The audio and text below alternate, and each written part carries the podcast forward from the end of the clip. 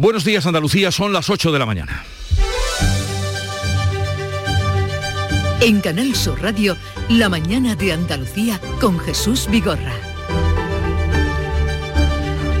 Y terminó estallando la Guerra Fría entre el presidente del PP, Pablo Casado, y la presidenta de la Comunidad de Madrid, Isabel Díaz Ayuso. Después de meses de desavenencias, desencuentros en público y en privado, lo que se vivió ayer en directo fue una voladura descontrolada dentro del partido que asombra y aturde a sus propios compañeros, los de uno y otro bando. Las acusaciones televisadas de Díaz Ayuso contra Casado por un supuesto espionaje contra su gestión han llevado al PP a abrir un expediente contra la presidenta madrileña. Todo habría empezado por el intento de la dirección del PP por esclarecer si el hermano de Díaz Ayuso habría cobrado una comisión por un contrato de compra de material sanitario. Con este escenario se intuyen días de mucha zozobra en el Partido Popular. Y otra guerra es la que amenaza a Ucrania y tensiona las relaciones internacionales. La crisis se ha complicado más en las últimas horas. Rusia ha vuelto a amenazar con medidas técnico-militares, porque así las ha llamado, si Washington no atiende a sus exigencias de que la OTAN no se expanda por Europa del Este. Estados Unidos mantiene que la amenaza de invasión es inminente y ha convocado para hoy una reunión de dirigentes de la OTAN. Estaremos atentos. La mañana de Andalucía. Social Energy. La revolución solar ha llegado a Andalucía para ofrecerte la información del tiempo. Cielos despejados hoy en Andalucía, aunque en el Valle del Guadiana, el Bajo Guadalquivir y Cádiz se esperan nubes bajas, brumas y nieblas matinales. Van a bajar las temperaturas máximas en el litoral atlántico y en el extremo occidental no cambiarán en el resto. Soplan vientos favorables, eh, variables flojos, tendiendo a componente oeste, más intensos en el litoral, sopla levante también en el estrecho. ¿Te suben la luz y no sabes qué hacer? En febrero el loco, nuestros descuentos no son pocos. Disfruta de nuestras increíbles bajadas de precio Gestionamos tu subvención y hasta 25 años de garantía. Genera tu propia energía con placas solares y ahorra hasta el 70% en tu factura de la luz. Pide cita 955 44 11 11 o en socialenergy.es. La revolución solar es Social Energy.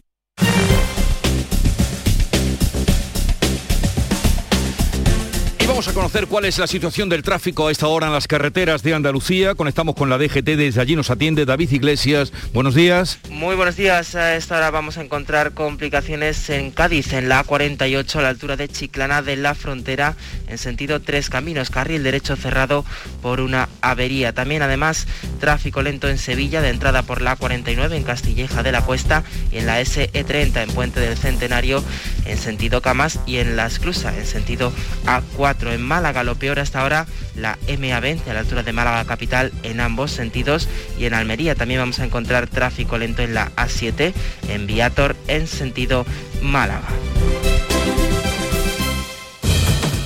La mesa de siempre. A la calita de siempre. La cabaña de siempre. Las butacas de siempre. La ruta de siempre. Para regalo como siempre. Sueldazo del fin de semana de la 11. Todos los sábados y domingos puedes ganar un premio de 5.000 euros al mes durante 20 años. Más 300.000 al contado. Bien, acostúmbrate. A todos los que jugáis a la 11, bien jugado. Juega responsablemente y solo si eres mayor de edad. La mañana de Andalucía con Jesús Bigorra. Noticias. Pues vamos a contarles la actualidad de este 18 de febrero que pasa por la guerra total declarada y abierta entre Isabel Díaz Ayuso y Pablo Casado, que amenaza con abrir una crisis interna sin precedentes en el seno de los populares. Lo último ha sido la dimisión de Ángel Carromero, coordinador general de la alcaldía madrileña. Estaba señalado como el encargado de buscar un detective para espiar a Isabel Díaz Ayuso. Beatriz Galeano. La Dirección Nacional del Partido Popular ha abierto ya un expediente informativo a Isabel Díaz Ayuso y ha puesto en manos de sus servicios jurídicos sus declaraciones sobre Pablo Casado. El origen del conflicto, un contrato de un millón y medio de euros para mascarillas del que, según sospecha la Dirección Nacional del PP, se habría beneficiado el hermano de Ayuso, cobrando 283.000 euros. A esto se suma la denuncia de Ayuso de que la han espiado desde el ayuntamiento. Sin rodeos y en rueda de prensa, apuntaba directamente a Pablo Casado y a su entorno y exigían responsabilidades. Isabel Díaz Ayuso. Las declaraciones que durante toda la mañana están publicando en los medios de comunicación y que provienen del entorno de Pablo Casado y que él no desmiente, son lo peor que se puede esperar de los políticos. Y además lo hace desde el anonimato. Que la oposición me ataque es lógico, pero que lo haga la dirección de mi partido porque quiero presentarme al Congreso del PP de Madrid es insensato. De inmediato respondía la dirección del PP, lo hacía Teodoro García Egea, que hablaban de acusaciones casi delictivas contra la dirección nacional y niega que haya habido ni detectives ni dosieres contra ella. Isabel Díaz Ayuso, tras reconocer hoy mismo que han existido pagos, ha vertido acusaciones gravísimas, casi delictivas, contra el presidente del Partido Popular y contra toda la dirección nacional de nuestra formación, algo nunca visto en la historia de nuestro partido. Servicios jurídicos ya están estudiando las actuaciones que puedan proceder en derecho. Horas después, al anochecer, en la calle, unos 200 partidarios de Isabel Díaz Ayuso se concentraban a las puertas de la sede nacional del PP en la calle Génova para apoyar a la presidenta de la Comunidad de Madrid.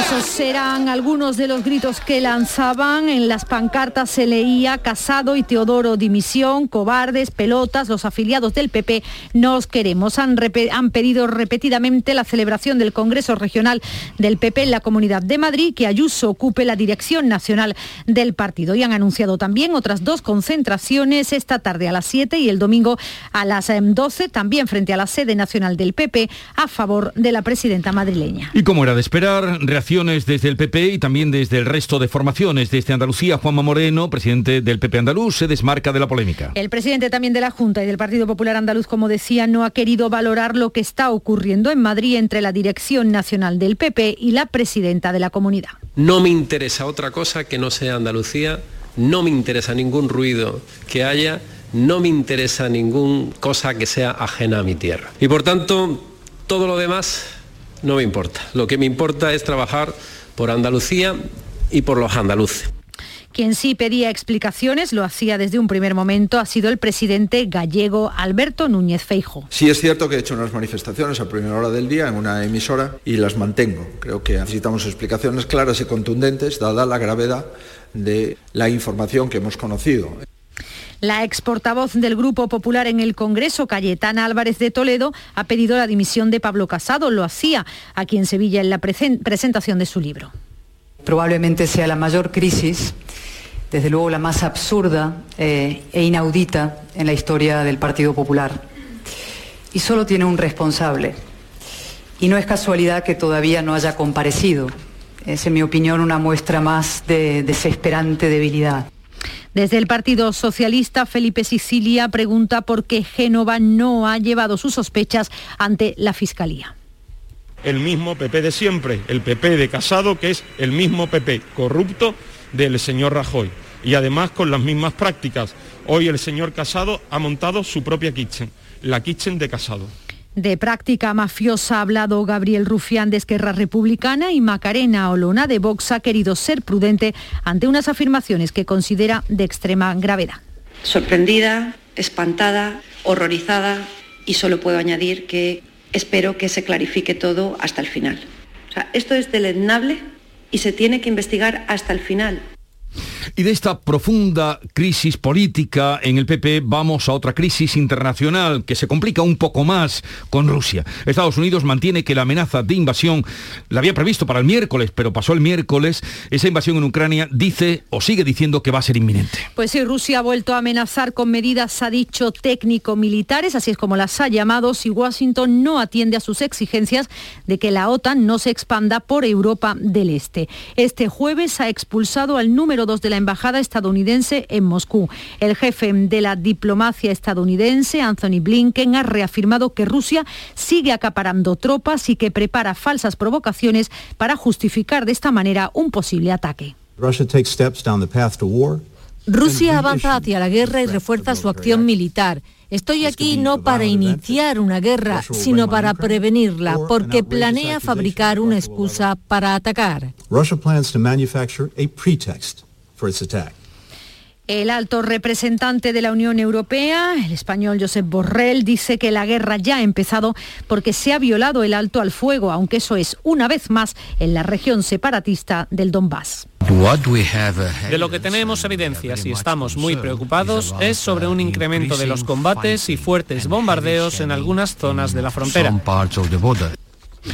Vamos ahora con la actualidad en Andalucía, que hoy pasa por eh, cómo será llevado a disposición judicial el autor confeso de la muerte de una niña de 14 años en Alcalar la Real, noticia que conmocionó esta semana. En el interrogatorio, el juez intentará esclarecer lo que pasó aquella tarde, pero hasta el momento ha mantenido absoluto silencio. A partir de la declaración se pretenden cerrar las incógnitas que todavía existen en este caso, si el joven se encontró casualmente a la niña o si ya tenía un plan premeditado de antemano según Catalina Madueño, subdelegada del Gobierno en Jaén. No sabemos si colaborará, no ha colaborado hasta ahora, más allá de esa llamada al 112 alertando de, la muerte de la niña y, y diciendo en esas primeras palabras que la había matado él. Más allá de eso, pues no se ha obtenido más colaboración. Según el examen preliminar de los forenses, Jesús la niña murió asfixiada. Pues en Jaén precisamente se ha presentado la memoria anual de violencia de género. ¿Qué datos ofrece Alfonso Miranda?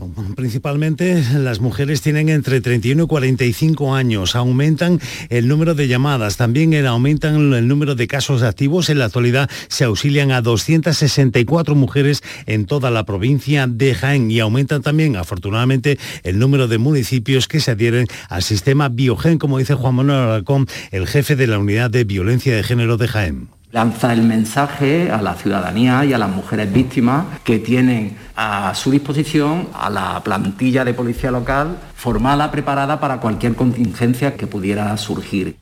Así que crecen ligeramente en todos los casos y lo hace también entre mensajes equívocos y segados y manipulados, según dice el informe. Y en Jerez, el jurado popular haya culpable al acusado de matar a martillazos a su mujer en, en 2020. Pablo Cosano. Pues sí, ha sido una decisión unánime de este jurado popular. Eh, declara culpable a este hombre juzgado por matar a martillazos a su esposa y los próximos días se podría dictar la primera sentencia condenatoria de prisión permanente revisable en la ciudad porque es la condena que ha eh, pedido el Ministerio Fiscal. Los miembros del jurado consideran eh, probado que este hombre de 56 años mató a martillazo a su esposa en la calle Justicia en Jerez en septiembre de 2020. En el turno de última palabra, el procesado mostró su arrepentimiento por lo ocurrido. Podría, como decimos, eh, ser condenado a prisión permanente revisable por la sección octava de la Audiencia Provincial de Cádiz. Son las 8.12 minutos de la mañana.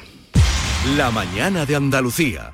Al comprar pescado, piensa en grande. Si consumes pescados y mariscos que aún no han alcanzado el tamaño mínimo legal, impides que crezcan y se reproduzcan, poniendo en peligro la riqueza de nuestras costas. Tu decisión importa. Protege a los más pequeños para que no desaparezca la pesca. Fondo Europeo Marítimo y de Pesca. Agencia de Gestión Agraria y Pesquera de Andalucía. Junta de Andalucía. Buenos días. En el sorteo del cupón diario celebrado ayer, el número premiado ha sido 69.765. 69765. Asimismo, el número de serie correspondiente a la paga, premiado con 3.000 euros al mes durante 25 años, ha sido 26026. Hoy, como cada día, hay un vendedor muy cerca de ti repartiendo ilusión. Disfruta del día y recuerda, con los sorteos de la 11, la ilusión se cumple. La mañana de Andalucía con Jesús Bigorra. Noticias. Los barcos que han estado buscando a los marineros desaparecidos en el naufragio del pesquero gallego en aguas de Terranova van a llegar, se esperan hoy que lleguen a puerto entre hoy y mañana, con los tres supervivientes y con los nueve cuerpos recuperados. Una embarcación española que lleva a los tres supervivientes junto con los cuerpos de siete de sus compañeros fallecidos tiene prevista su llegada el sábado, mañana sábado, al puerto de San Juan de Terranova. Los otros dos cuerpos encontrados son transportados en otro barco. Es una embarcación canadiense que va a llegar al puerto durante este viernes. El gobierno ha enviado ya personal diplomático a Canadá para agilizar la repatriación de los cadáveres. Un proceso que es lento y complicado, según explica el delegado del gobierno en Galicia José Miñones. Que nos trasladan en que un proceso lento é complicado, por lo tanto, por eso se traslada esa unidade do, do consulado para estar ali presente, intentar acelerar canto antes o que é o que primeiro se fai mm, polo parte do goberno canadense, despois por parte do goberno español e na medida posible pues, poder acelerar esos trámites, pero son procesos lentos. Mientras tanto, en Huelva, la familia del marinero del Lepe desaparecido pide a las autoridades españolas que presionen para que se pueda recuperar el cuerpo que sigue desaparecido junto con los compañeros que, que quedaron eh, desaparecidos en el naufragio. Sebastián Forero, Huelva. ¿Qué tal, Jesús? Buenos días. Pues sí, las gélidas aguas en las que se hundió ese pesquero gallego, Vila de Pitanzo, pues hacen inviable la supervivencia de los náufragos más allá de unos pocos minutos. La familia del marinero del EPE lo sabe eh, y, se, y sin embargo, pues hoy sigue pidiendo a las autoridades españolas que envíen la ayuda necesaria para localizar el cadáver. Quieren darle sepultura. Recordemos que el marinero salió el pasado 23 de enero del EPE rumbo a Canadá y tenía pensado volver en marzo. Se jubilaba el próximo verano. El pesquero se fue a pique el pasado martes y aún hoy se desconoce el origen del siniestro. Vamos ahora con el parte médico de la evolución del COVID. En cuanto a los datos, pues suben los contagios y los fallecidos, aunque eso sí, la tasa de incidencia sigue bajando tanto en Andalucía como en España. La Consejería de Salud ha notificado este jueves 40 fallecidos y 4.400 nuevos positivos. La tasa de incidencia baja, aunque eso sí, ligeramente, y se queda en 488 por cada 100.000 habitantes. Hay también 65 hospitalizados menos. En el conjunto de España, el Ministerio ha comunicado algo más de 34 nuevos positivos y 360 fallecidos, así que la tasa de incidencia baja en nuestro país 76 puntos y se queda por debajo de 1.000. Este sábado y además convocada una manifestación contra la situación de la sanidad pública. La han convocado los sindicatos. El secretario general de los socialistas andaluces, Juan Espadas, defiende la independencia de los sindicatos mayoritarios que han convocado la protesta. A ver si el problema es que el señor Bendodo no cree la legitimidad democrática de dos sindicatos, los dos sindicatos de clase de Andalucía, para convocar una movilización de reivindicación de algo justo como es una sanidad pública a la altura de lo que necesita Andalucía. El presidente de la Junta ha criticado la campaña del PSOE contra la situación de la sanidad pública. Juanma Moreno ha destacado que su gobierno ha invertido en salud más de 2.000 millones de euros en tres años. Evidentemente no tengo recursos ilimitados, sino recursos limitados y evidentemente tengo que marcar unas prioridades en el gasto. Pero nadie, nadie honestamente puede decir que este gobierno ha cerrado un centro de salud, ha cerrado un hospital o ha recortado la sanidad pública. Pues un ejemplo de la reducción del número de positivos y también del descenso de hospitalizados la encontramos en Almería. Ya han cerrado el albergue que Inturjoven tenía abierto para inmigrantes positivos en COVID. María Jesús Recio. El albergue se había utilizado desde el 22 de abril de 2021 para dar alojamiento a esas personas llegadas en patera que habían dado positivo o estaban en contacto con algún positivo. La Junta ya ha devuelto las llaves del edificio y sus 16 trabajadores, que habían sido trasladados a otros puntos de Andalucía como Sevilla, Málaga o Jaén, volverán a las instalaciones el 21 de febrero. Todavía no hay fecha para la reapertura del albergue de Inturjoven. Cruz Roja ha atendido en esas dependencias a 600 personas. En verano hubo que trasladar a 145 a otros centros de otras provincias ante la falta de espacio espacio. El segundo Consejo de Ministros de esta semana, que se va a reunir hoy, va a aprobar la nueva ley de ciencia y también el anteproyecto de lo que será la ley de protección animal. La de ciencia mejora la carrera profesional, dota a los investigadores de estabilidad laboral, reduce las cargas administrativas y refuerza la, la transferencia de conocimiento. En cuanto a la ley de protección animal, regula la relación con las mascotas y combate el maltrato, el abandono y el sacrificio de los animales. También establece un régimen de sanciones de hasta 600.000 euros de multa. Pedro Sánchez no va a presidir este Consejo de Ministros. El segundo que se celebra esta semana se encuentra en Bruselas, donde asiste a la cumbre de la Unión Europea con la Unión Africana.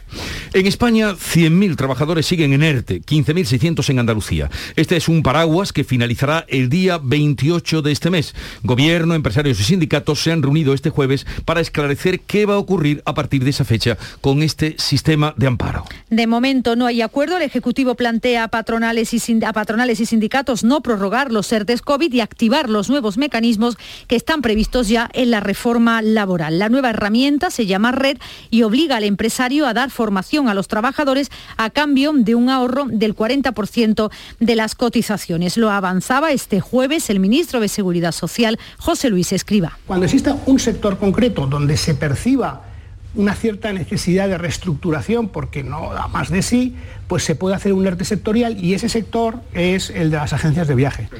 En Andalucía se aboga porque se prorrogue el modelo actual. Los ERTES tal y como están desde la pandemia es lo que plantea el vicepresidente de la Junta, Juan Marín. Los ERTE se tienen que prorrogar mientras duren las consecuencias del COVID.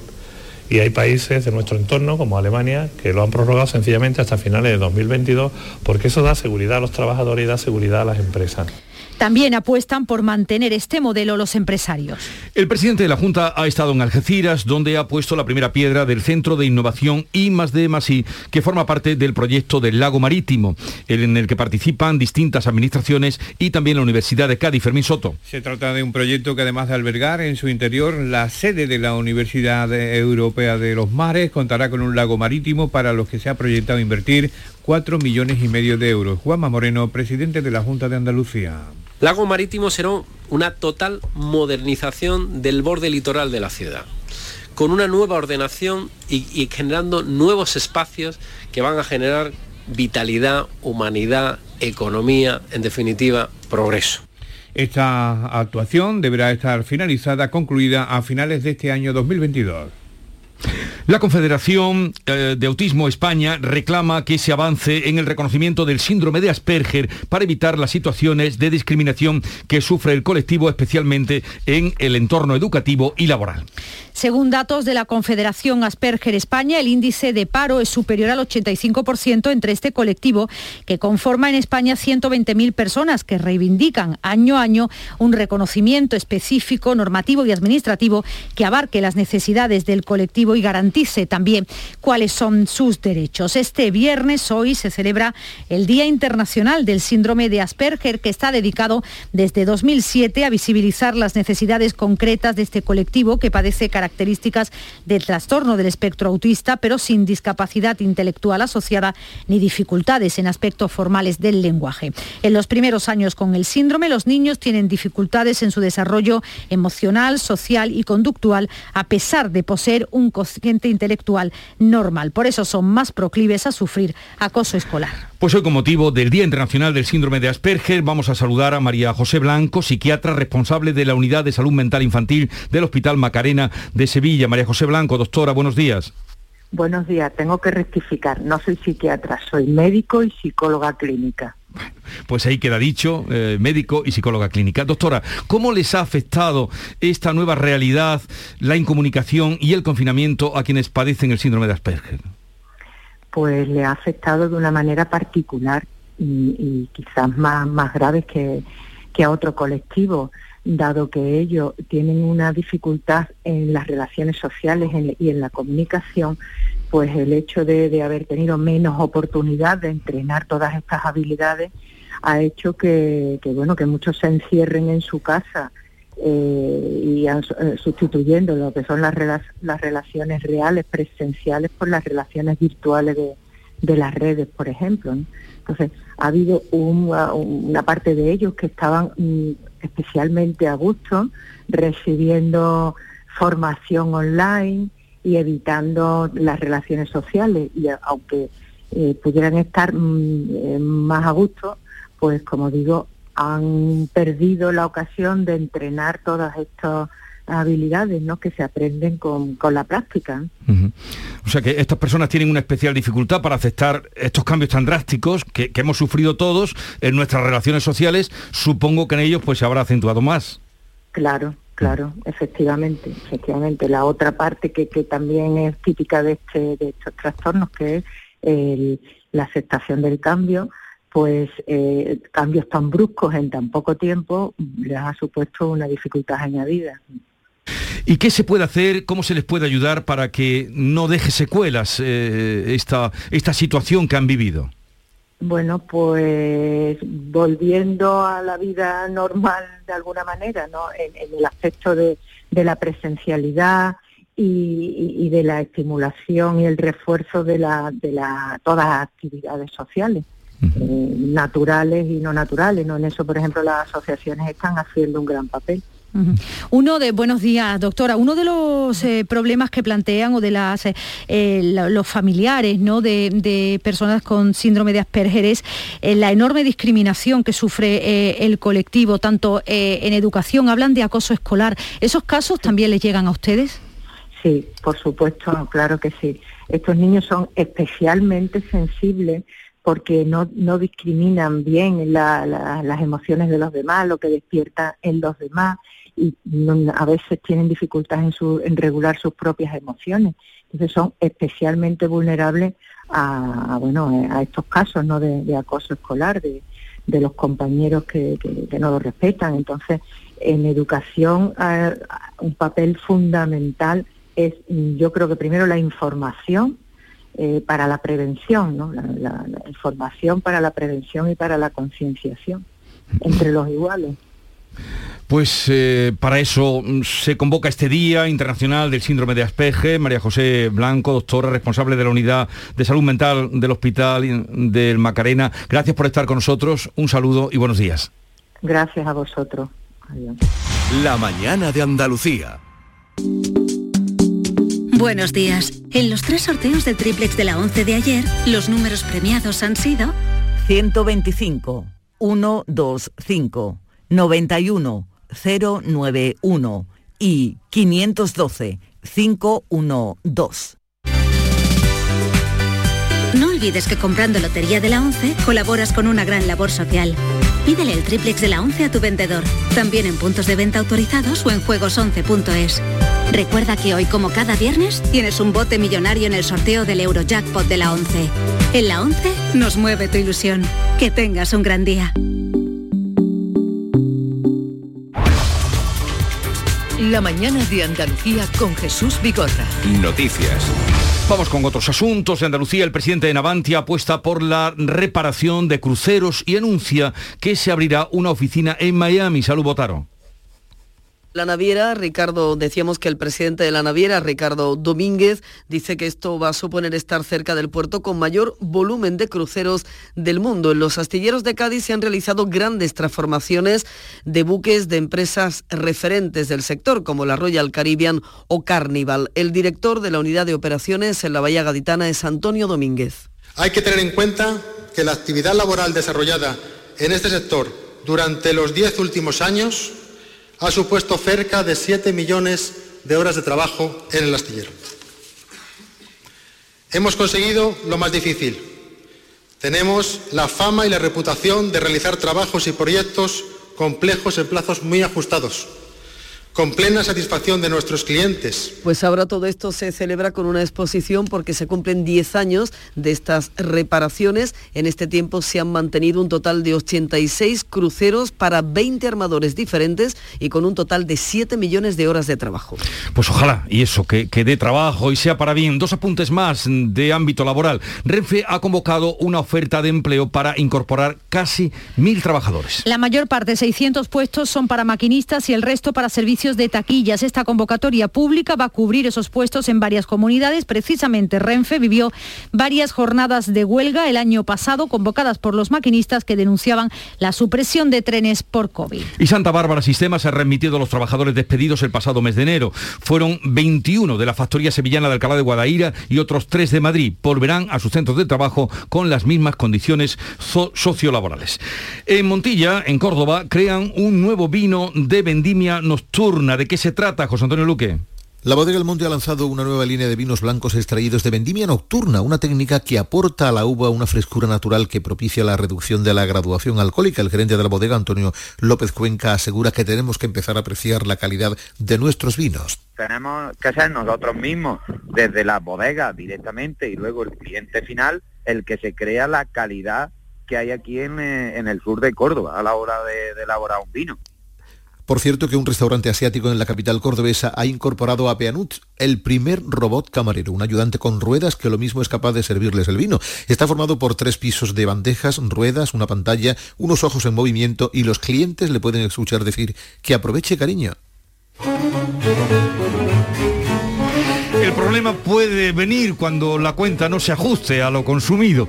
Pueden ver el los, en los periódicos de Córdoba que hoy eh, ilustran, lo ilustran con la fotografía. Bueno, Canal Sur, esta casa y la asociación Cabildo van a colaborar en la conmemoración del octavo centenario del nacimiento de Alfonso X el Sabio. El principal objetivo es mejorar los conocimientos de los andaluces sobre el rey sabio, difundiendo las actividades de carácter cultural, artístico y académico. Lo expone Juan de Mellado, director general de la RTVA. Con este convenio va a permitir que acercar la figura de una persona tan importante en la historia de Andalucía a todos los andaluces y divulgar su obra y lo que persigue es colaborar eh, en todas las jornadas de difusión cultural que va a hacer la Asociación Cabildo eh, por toda la geografía andaluza y acercar la realidad de este personaje, como decía, tanto a la televisión como a la radio, como a la web de la cadena pública de Andalucía. Llegamos así a las ocho y media de la mañana, tiempo ahora para la información local y a la vuelta abrimos tertulia de actualidad con los temas que les estamos contando.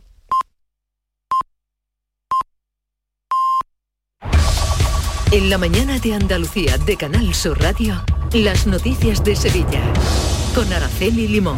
11 grados de temperatura tenemos a esta hora de la mañana, esperamos una máxima en torno a los 24, tiempo primaveral para todo el fin de semana. A esta hora de la mañana el tráfico es intenso en las entradas a la ciudad por el patrocinio, por el Alamillo, por la Avenida de Andalucía y por Juan Pablo II. Hay circulación intensa en Torneo en dirección hacia la Barqueta y en la Ronda Urbana Norte en San Lázaro en ambos sentidos. Y una noticia de última hora, dos hombres de 57 y 44 años han sido trasladados al hospital de Valme esta madrugada tras el incendio de una vivienda en Mairena del Alcor.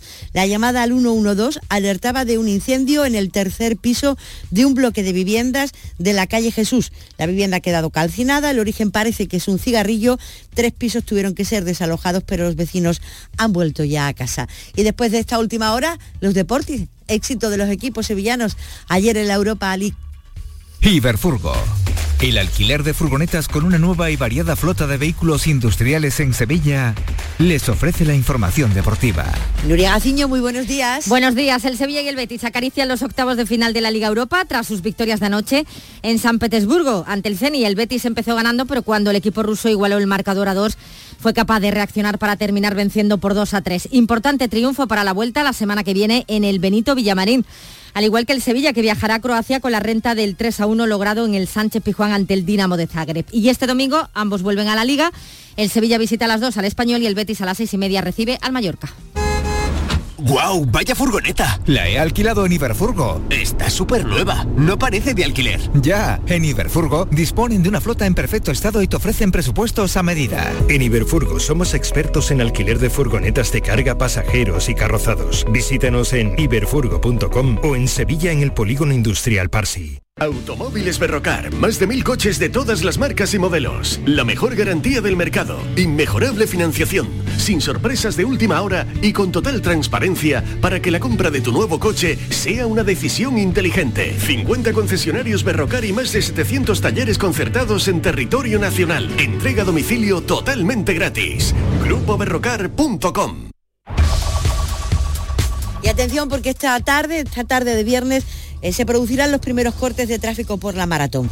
Desde las 6 de la tarde se suspende la circulación en el entorno de la línea de salida y de meta, entre el Paseo de las Delicias y la Glorieta de México, donde se va a montar pues, todo el aparataje este propio de las grandes carreras. Además, hoy se inaugura en Fibes la Feria del Corredor, con numerosas actividades. Les recuerdo que el, el metro es gratis el domingo para los corredores y para los voluntarios de la maratón. Ojo a la gente que tiene que ir a las oposiciones en la Pablo de Olavide se le pide que vaya con tiempo. Y ojo también a los aficionados que vayan al Villamarín, al partido Betis Mallorca. Se disputa a las seis y media, pero el Paseo de las Delicias estará cortado hasta las 7 de la tarde.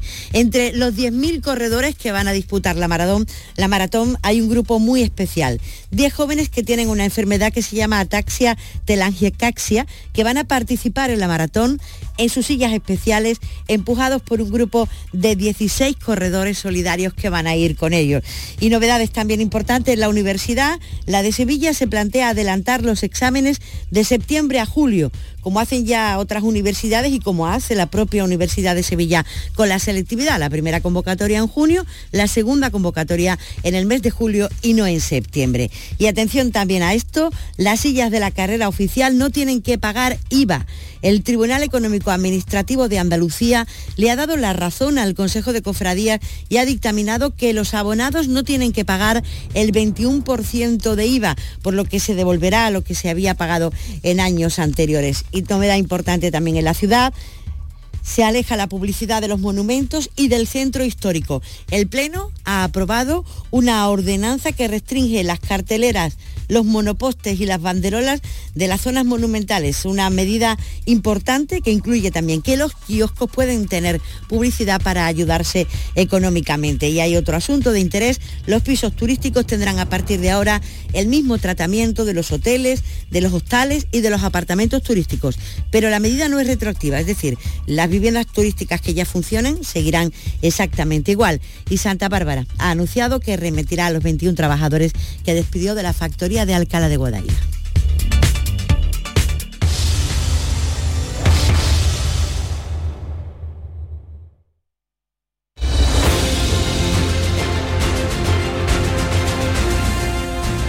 ...8.35 minutos de la mañana, sintonizan Canal Sur Radio, esto es La Mañana de Andalucía y en un momento abrimos tertulia actualidad con Antonia Sánchez, Antonio Suárez Candilejo y Javier Rubio.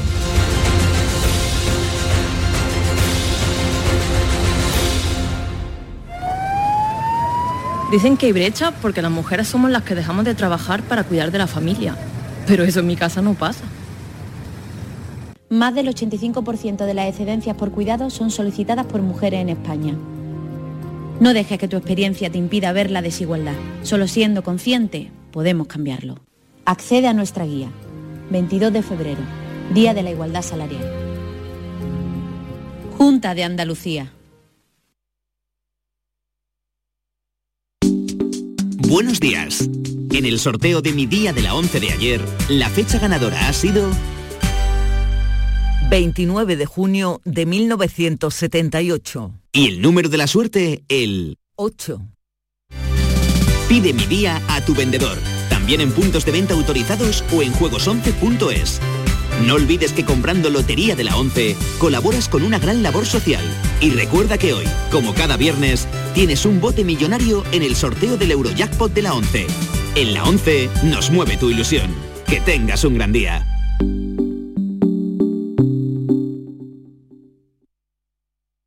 Suben la luz y no sabes qué hacer? En febrero el loco, nuestros descuentos no son pocos. Disfruta de nuestras increíbles bajadas de precio. Gestionamos tu subvención y hasta 25 años de garantía. Genera tu propia energía con placas solares y ahorra hasta el 70% en tu factura de la luz. Pide cita 955 44 11 11 o en socialenergy.es. La revolución solar es Social Energy.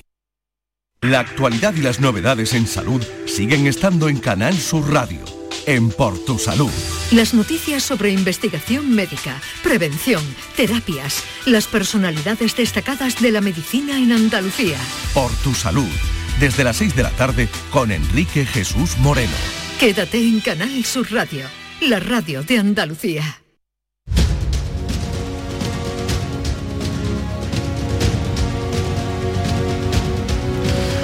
Tiempo de charla, de diálogo hoy con Antonia Sánchez, su directora de La Voz de Almería. Antonia, buenos días. Hola Jesús, buenos días. ¿Qué tal por ahí? Por... Bien.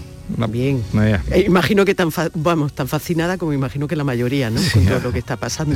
Ahora quiero quiero escucharos a ver el día de hoy cómo qué nos depara después de, la noche. Antonio Suárez Candilejo, director de Huelva hoy de Telonuba. Buenos días, Antonio. ¿Qué tal? Buenos días. Aquí también muy distraído con este culebrón del Partido Popular que no sabemos qué final va a tener, pero de momento mm, aburridos para nada. Bueno, y Javier Rubio en los estudios de Canal Sur Sevilla, redactor jefe de ABC. Buenos días. Hola, muy buenos días. Todo empezó, bueno, iba a decir ayer, pero no. No. Estalló ayer. Sí, claro. Estalló ayer. Nunca pude imaginar que la dirección nacional de mi partido iba a actuar de un modo tan cruel y tan injusto contra mí. No puede haber nada más grave que acusar a alguien de la propia casa con responsabilidades de gobierno y hacerlo sin pruebas metiendo por medio a mi familia. Y a partir de ahí, esto mm, era al filo de la una y 34 minutos, porque todos estábamos eh, delante de, la televisión o a través de la radio para, seguir la comparecencia que se había anunciado después de la primera comparecencia del alcalde de Madrid. Bien, eh, vuestro análisis, eh, pues, a ver. Pues mira, Jesús, yo el otro día estaba, y mm, vas a pensar que estoy, em, no sé, loco o algo así, ¿no? Estaba haciendo un reportaje en el monasterio de Santa Paula con las monjas jerónimas. Y entonces escuché un salmo, tú dirás, vaya tela este con los salmos. No, ya sabes que me gusta la ilustración. Pues escuché este párrafo del Salmo 145, 146 según la Biblia, la de los 70 o la traducción hebrea. No confiéis en los príncipes, seres de polvo que no pueden salvar. Exhalan el espíritu y vuelven al polvo. Ese día perecen sus planes. Mm. Yo creo que, de verdad esto que está escrito 2500 o 2700 años antes de nuestro momento pues sirve para ilustrar el momento. Es que cómo puede la gente, el, votante, cómo puede confiar ahora en estos políticos? Eh, bueno, de, unos y otros. Decía Pío Cabanillas hace ya algunos años, él fue el que acuñó aquella famosa frase de al suelo, eh, que vienen los nuestros, eh, es decir, en todos lados se cuecen habas, pero eh, claro, lo que está pasando en el Partido Popular, más que un cocido, es una guerra en toda, en toda regla. Yo no sé quién va a salir victorioso de la misma, si van a perder los dos, si van a perder, se va a perder uno, pero en cualquier caso la cosa se antoja bastante complicada, la convivencia entre los líderes del Partido Popular nivel nacional. Y esta formación política pienso que no debe, no puede prescindir de uno de sus principales activos como es eh, Ayuso. ¿no? Eh, la calle, más allá de las anécdotas de ayer y las que tendrán lugar hoy a las puertas de la sede de, Génova del Partido Popular, yo creo que la calle está con Ayuso y, y esto el Partido Popular debería de hacérselo mirar. Pero claro, como bien decía Jesús, esto no es de, hoy ni mucho menos, lo que ayer fue pues, una implosión en toda regla de, un partido que, como bien decía también Javier, mucha gente puede estar preguntándose, bueno, ¿en, manos de quién podemos dejar el país a vida cuenta de cómo están actuando? Yo creo que aquí se suma también, se une la, fragilidad de una dirección nacional, eh, sobre todo de su secretario general, del señor García Gea, y también, ¿por qué no?, eh, la osadía de, Ayuso, ¿no? Pero bueno, a ver cómo acaba todo esto. Bueno, esto sí, está ya tan lleno de, elementos que, la verdad es que hay como que diseccionar, ¿no? Porque hay tanta arista en esta, esta historia em, que, da, se, dice mucho en las redes sociales en esta última hora, pero es que creo que es absolutamente cierto. Esto da para una auténtica serie eh, de intriga, de intriga eh, política. Pero bueno, por resumir, em, yo creo que en cuanto al origen esto eh, evidentemente no es de ahora, mm, probablemente no es ni siquiera de los últimos seis meses. En todos los análisis se coincide que esto se lleva gestando y larvando eh, los últimos meses. Eh, probablemente se, empezó a larvar hace ya muchos años, cuando, cuando ambos dirigentes coincidieron en, nuevas generaciones, porque aquí hay mucho de celos personales, de, em, desencuentro entre, entre ellos, aunque aparentemente fueran amigos. Para mí un titular de, todo lo que está pasando, de los muchos que se pueden hacer, es que esto es un auténtico desastre, pero no solo para el Partido Popular, que eso va de suar, ¿no? sino para toda la política española. Yo creo que el Partido Popular tiene que ser un partido, es un partido necesario, lo mismo que lo es el PSOE, eh, partidos dentro de un espectro ideológico, pero de ancha base, que pueden aproximarse eh, más al centro y tener un, cada uno por su extremo eh, parte, ¿no? pero es un partido necesario para equilibrar el centro político de, este país y no dejarse llevar por, por, el extremo. Con lo cual, para mí es un desastre para, pero ya digo, no solo para el Partido Popular, sino para todo el equilibrio del sistema político español. Si mencionas eh, tú... no, no, digo es que podemos... Claro, hay tantos elementos que irán saliendo, porque de verdad que, es irreparable. Yo creo que a día de hoy hablaba eh, de convivencia, yo no creo que la convivencia vaya a ser posible en adelante. O sea, se han encargado de, hacer tan patente la división, tan tan clara, tan transparente, tan cristalina. Más que división, guerra, yo creo. O guerra. claro, sobre todo Ayuso, vamos. Que esto, es, esto es irrecomponible. Mencionabas, eh, Antonia, en fin, al PSOE, eh, también, bueno, Ayuso decía ayer que fue el propio Casado quien le contó que el dossier eh, le provenía, procedía de, Moncloa. Yo no sé si será cierto o no, pero ¿qué papel puede jugar Moncloa? Que, bueno, ya, ya, ellos lo han, lo han desmentido, ¿no? Pero ¿qué papel puede jugar Moncloa en todo este asunto? Yo me da la impresión que tanto Sánchez como, como Abascal deben estar frotándose las manos con todo lo que está pasando al Partido Popular, ¿no? Sí, claro, es evidente, ¿no? Totalmente. Es evidente que, son los grandes vencedores de esta guerra civil, ¿no? Como ha titulado en mi periódico a veces. No, hay tres periódicos que llevan en el título a guerra. Lo lleva tu periódico ABC, eh, perdona, lo lleva, digo por el, término, lo lleva El Mundo también. Eh, titular, la guerra de Casado contra Ayuso, y lo lleva a la vanguardia. No sé si en alguno más va la palabra guerra en gran titular. Sí, algunos digitales también hablaban ayer incluso ya de guerra sucia, además. Bueno, sucia, yo creo que es una guerra total. ¿no? El, concepto este que se eh, acuñó la Blitzkrieg eh, alemana ¿no? de la Segunda Guerra Mundial, por la guerra total, por todos los medios, por tierra, mar y aire. Entonces, claro, em, eh, son tantos los elementos. O sea, ¿Qué hace un hermano de la presidenta de una comunidad? Bueno, esa gente comercial, de, de un encargo de mascarilla. Si había pruebas de que era delito... Antonio. ¿Qué hace este sujeto, este sujeto que ha dimitido, Carromero, ¿verdad? Que lo conocemos, de cuando conducía el coche en el que murió Osvaldo Payá, que era la figura más respetada de la disidencia cubana. Y allí el hombre pues, asumió que se le habían ido los frenos, y hicieron el paripé y, tuvieron, tuvo que ir el gobierno español a rescatarlo de la cárcel cubana, porque estaba por un delito de tráfico. Y ahora reaparece como fontanero enmierdado hasta las cejas en el Ayuntamiento de Madrid y ayer tiene que dimitir. O sea, todo es de verdad, es tan chusco todo, es tan deprimente todo. Que, que, yo no sé cómo se puede recomponer a partir de ahí, lo decía Antonia, ¿no? La confianza no ya en el PP, que, es, un, es, un, factor de estabilidad del país. La confianza en la política, o sea, ¿a qué se dedican nuestros políticos? O sea, eh, Díaz Ayuso dice ayer, no, esto me lo dijeron en septiembre. O sea, en septiembre sabe usted que su hermano ha sido comisionista o no, que todavía eso mm, no tenemos pruebas, no tener el papel encima de la mesa, aunque ella lo ha reconocido. Y no hace nada, y espera y se guarda el dossier. Pero esto, esto ¿qué, qué, manera de producirse eh, eh, en la política? Claro, es que están actuando muy mal. Yo estoy descorazonado.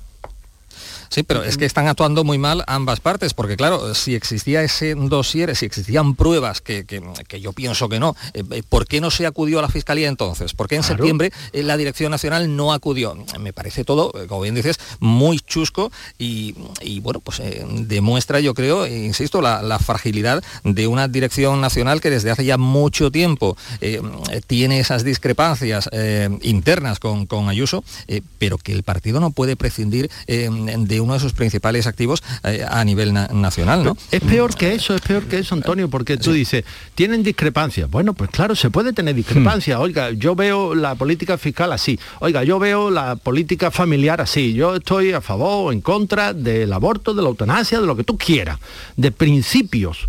Pero aquí, ¿qué es lo que se está dilucidando?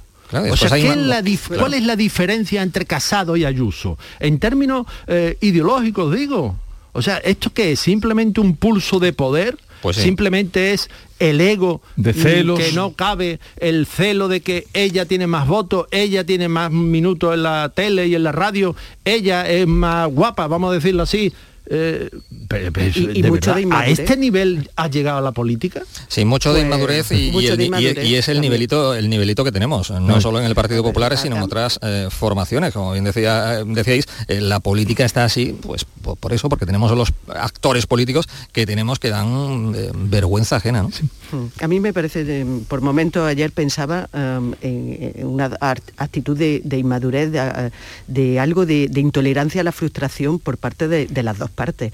Mm, a ver, yo, yo creo que aquí em, eh, tanto Ayuso la dirección de eh, la dirección de, la Comunidad de Madrid, eh, Isabel Díaz Ayuso, como la dirección de, de Genova, em, tienen, em, hay algo de huida hacia adelante también. ¿Por qué? Porque ambas partes están tapando algo. O sea, en esta confrontación tan brutal y, tan televisada, eh, irradiada, hay algo de, de, huida hacia adelante para tapar determinadas cosas. Casado Em, está en una situación de, auténtica debilidad y eso es que además las elecciones del domingo de Castilla y León no han hecho sino acrecentar. Y, y yo no desvincularía el estallido que no el pues, fondo, sino el estallido el momento, de, lo que ha, el momento de lo que ha pasado. Yo creo que en el fondo mm, muchos podíamos esperar que pasara una confrontación, por supuesto no de esta magnitud, pero que iba a pasar en, en las siguientes semanas. No tan pronto y no de esta magnitud y, no de esta forma. Y eso fue ganando las elecciones, imagínate si llegan a perderla, es Que es una victoria, no, en, eh, fin, el, arranque, eh, el arranque ayer de la comparecencia de Díaz Ayuso que hemos escuchado era contundente. Eh, una cosa así no hemos visto. Era una declaración de guerra. No hemos visto nunca una, hemos visto peleas, podemos recordar peleas, pero eso hemos visto entre partidos, pero no. Al embajador de, Japón presentándole la carta de declaración de guerra el 8 de diciembre del 41 en Washington. Yo es lo más parecido que, recuerdo. Claro, hay que preguntarse por qué Isabel Díaz Ayuso sale ayer con, e, en esos términos, con esa tranquilidad. Esto no es un eh, calentón, esto no, es... Eh, esto es una cosa eh, medida y, hecha es profeso, además con mucha teatralidad ¿no? en la puesta en escena. Es decir, se hace sabiendo que ya no hay vuelta atrás que a partir de ese momento no, no, va después a levantar el teléfono a decir, perdona Pablo, que me he equivocado, ¿no? Está claro que es un, punto de no retorno. ¿Por qué sale ayer con esa teatralidad? Em, yo decía antes, todos tienen algo que tapar. Evidentemente Isabel Díaz Ayuso sabía que existía ese dossier, eh, y sabía que se lo iban a sacar y que lo estaban utilizando, eh, lo iban a utilizar en su contra. Es una manera también de que ya eh, el dossier empiece a, perder importancia, lo mismo que para Casado esta confrontación es em, que pierda importancia su propia situación de debilidad. ¿no? Por eso digo que es un poco de huida hacia adelante de las dos partes.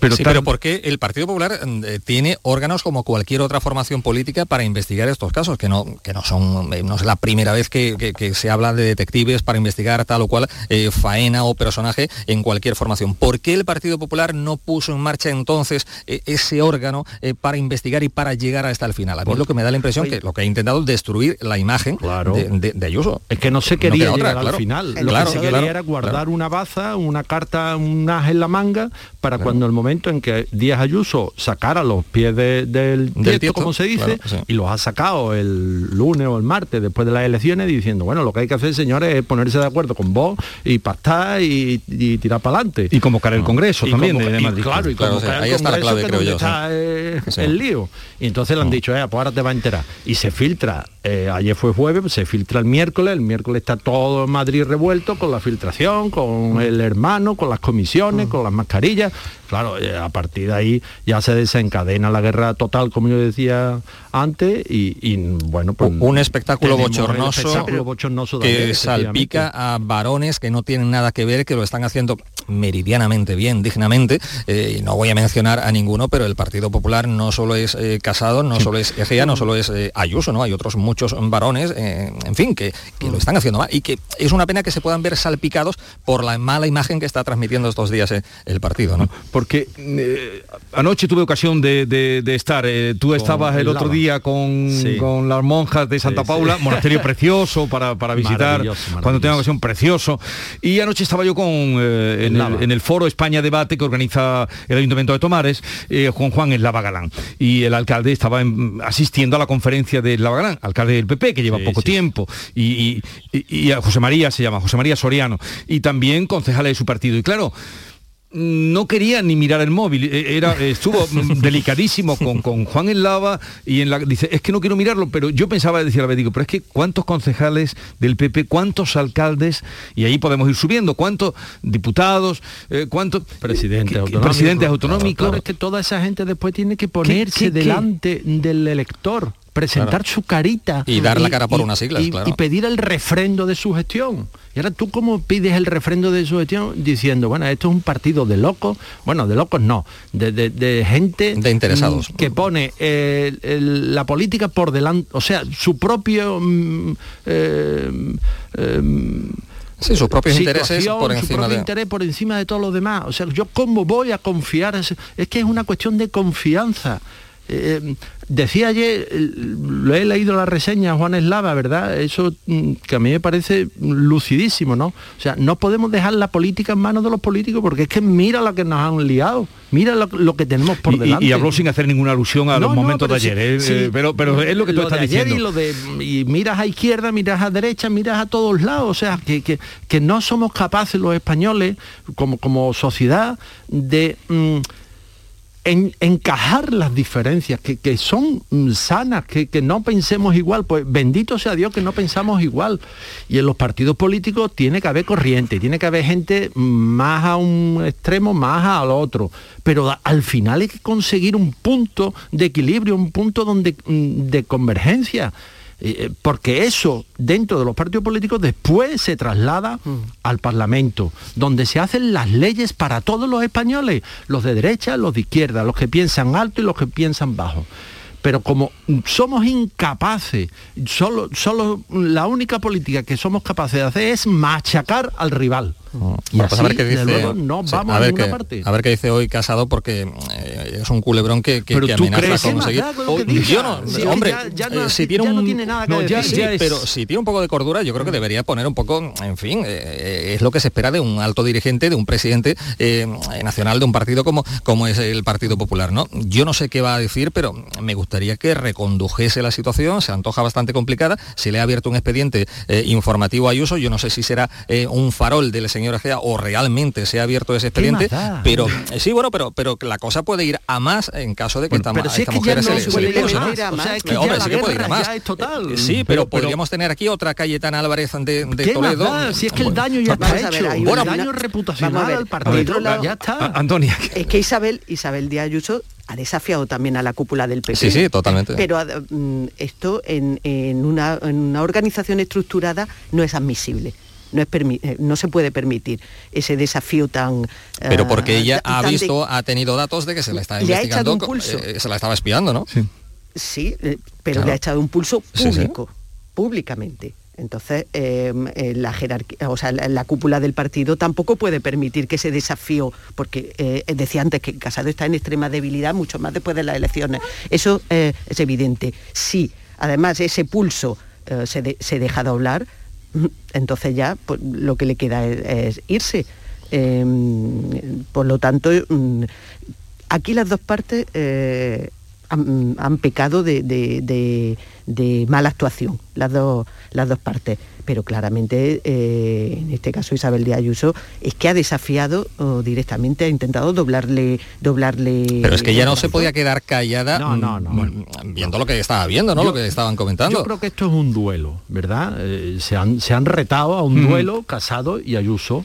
El duelo hasta ayer podía haber sido a primera sangre, ¿verdad? Que es el primero que hiere al otro, pues oye, ahí nos quedamos parados y venga, tú has ganado y tal.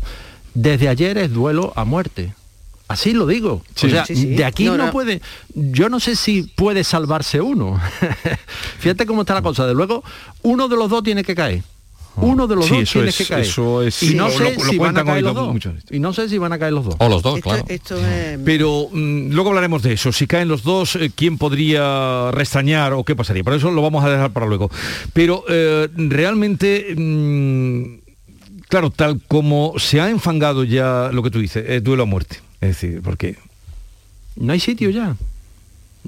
¿Cómo se sale de aquí? Como decía Antonia, oye, perdona, que es que ayer se me fue, se me calentó la boca y hay que ver perdona, ¿eh? que, no Pero quizá eh, Díaz Ayuso mm, no ha calibrado, que, bueno, hoy cuenta eh, nuestro amigo Raúl del Pozo, cuenta que, que Aznar le decía en Casa Ciriaco, un restaurante de Madrid, que Díaz Ayuso era la persona con más talento que había conocido en los últimos tiempos. Tampoco creo yo que tenga tanto talento. tiene, bueno, pero decía. tiene capacidad de enganchar al lector. Digo lo, que, lo que cuenta, que no es poco, Javier.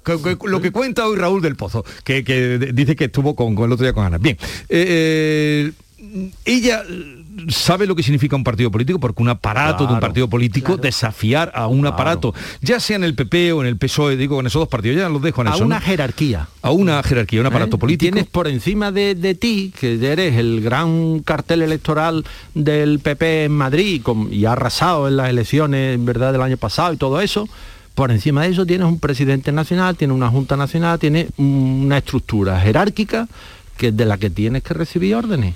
Claro, Ayuso pues no mm, quiere volar libre. Y volar libre, mm, pues cuando se está en un partido, por eso te decía antes que, que la tragedia, la tragedia es que no somos capaces de encajar esa libertad de movimiento, libertad de pensamiento, libertad de expresión en los líderes políticos con la sujeción a un respeto, a una jerarquía, a una orden que se da. Eh, no somos capaces.